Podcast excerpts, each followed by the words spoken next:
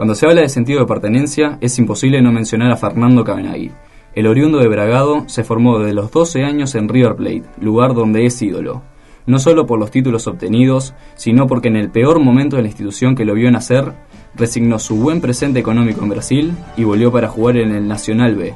Sí, yo empecé a los años a jugar al fútbol, desde muy chiquito, siempre rodeado de una pelota y bueno, tuve la posibilidad de, que me traigan a probar a los 12 años a River, era prenovena, eh, y bueno, ese año tuve la suerte de, hacer fútbol en contra de, de la prenovena de River, de AFA, donde perdimos 8 a 2, pero bueno, tuve la posibilidad de hacer dos goles y de ahí en adelante como que el club me pidió que venga una vez por semana porque yo iba al colegio eh, hasta poder fichar y arrancar el año, al año siguiente en novena que fue donde arranqué.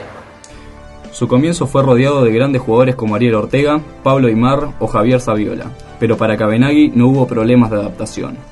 Sí, muy bien, obviamente siempre cuando sos chico se paga un poquito de derecho piso dentro de un plantel, había jugadores de, mucha experiencia, ese, ese ese grupo estaban los cuatro fantásticos en ese momento, que estaba Aymar, Saviola, Ángel y, Ortega. Eh, arriba después tenía jugadores como Astrada, Hernandía, eh, Berizo, Trota, de, muchísima experiencia, grandes.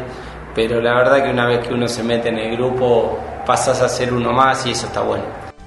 Su primer gol en primera fue por la Copa Libertadores del 2001, en la victoria por 4 a 0 ante Guaraní de Paraguay. Fue el debut soñado para el delantero. Bueno, fue mi segundo partido, por primero había debutado hacía poquito contra estudiantes. Eh, y nada, espectacular, obviamente. Ya el hecho de estar concentrado en el grupo, ir al banco, ya era soñado. Y imagínate que jugar el primer partido en Copa Libertadores y, y, poder hacer un gol fue fantástico. Pero su mayor alegría llegó el día que le hizo su primer gol a Boca. Fue el autor de la victoria por 1 a 0 en la bombonera por el clausura 2004, y el Torito sostiene que los goles en los clásicos son particulares.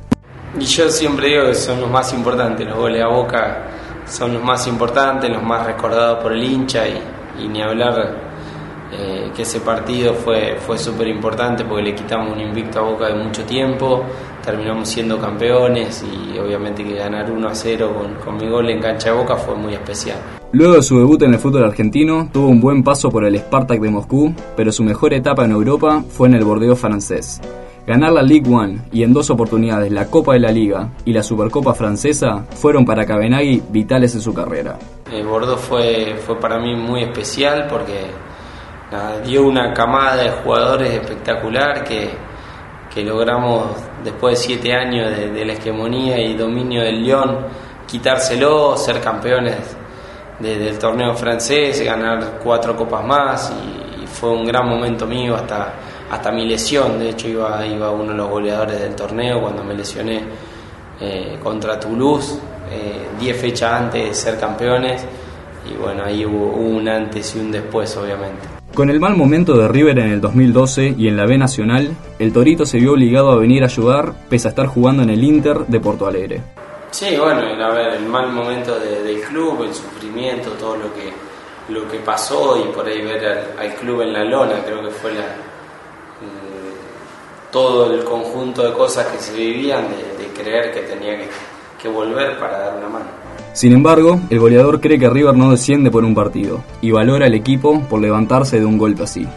Sí, bueno, se veía venir cuando las cosas se hacen tan mal eh, no son casualidades. O sea, River no, se fue por un partido o por la serie contra Belgrano. El proceso fue mucho, mucho anterior.